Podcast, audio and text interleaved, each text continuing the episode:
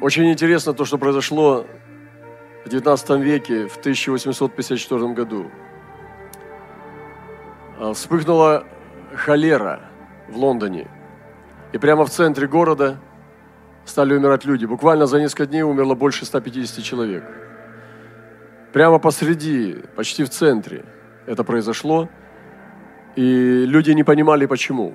Но была тогда теория о том, что это, возможно, произошло через воздух, то есть через атмосферу, через дыхание.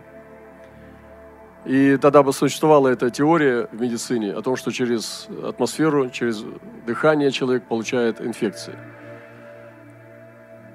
Но медицина продолжала прогрессировать, она еще имела ограничения.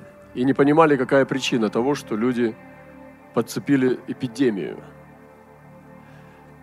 И стали исследовать, э, что происходило, и буквально через, еще через несколько дней, в общем, всего умерло буквально больше, чем через 10 дней, около 500 человек в Лондоне, где была неплохая медицина. И э, всего умерло больше 600 человек в то время. Но был такой человек, доктор Джон Сноу, и он стал исследовать карту города. И он стал выявлять, где были поражены, где были пораженные источники.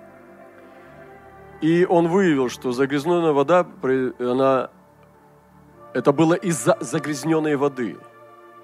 Это было из-за водозаборной колонки. И он стал исследовать это, и его исследование послужило толчком к развитию эпидемиологии и совершенствованию систем водоснабжения и канализации. То есть это напрямую было связано. То есть он доказал, что инфекция проходит через воду. И это удивительно, что в XIX веке этого не знали. И через это началась целая наука, эпидемиология. Вода, которую мы пьем, она или исцеляет нас, или травит нас – я вижу, что есть о двух водах в Писании учения. И одна вода, это написано в Откровении в 12 главе, 15-16 стих. «И пустил змей из пасти своей вслед жены воду, как реку, дабы увлечь ее рекой.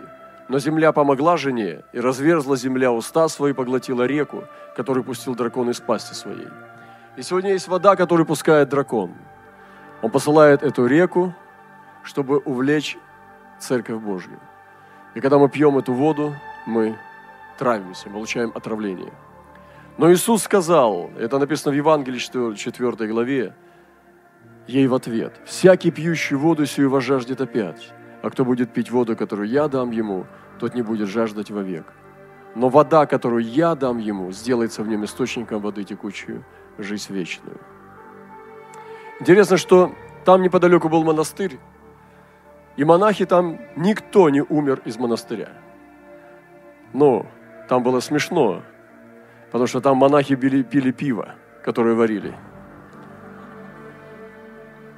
Ну, то есть это не была та общая вода, которую не пили, пили со всеми вместе. И расследование Джоа Сноу стало важнейшим событием истории общественного здравоохранения медицинской географии. Медицинская география. Вот сегодня это мне нравится, медицинская география – и я бы сказал, духовная медицинская география. И мы здесь с вами в воротах Востока. У нас духовная медицинская география. И мы здесь хотим пить только чистую воду.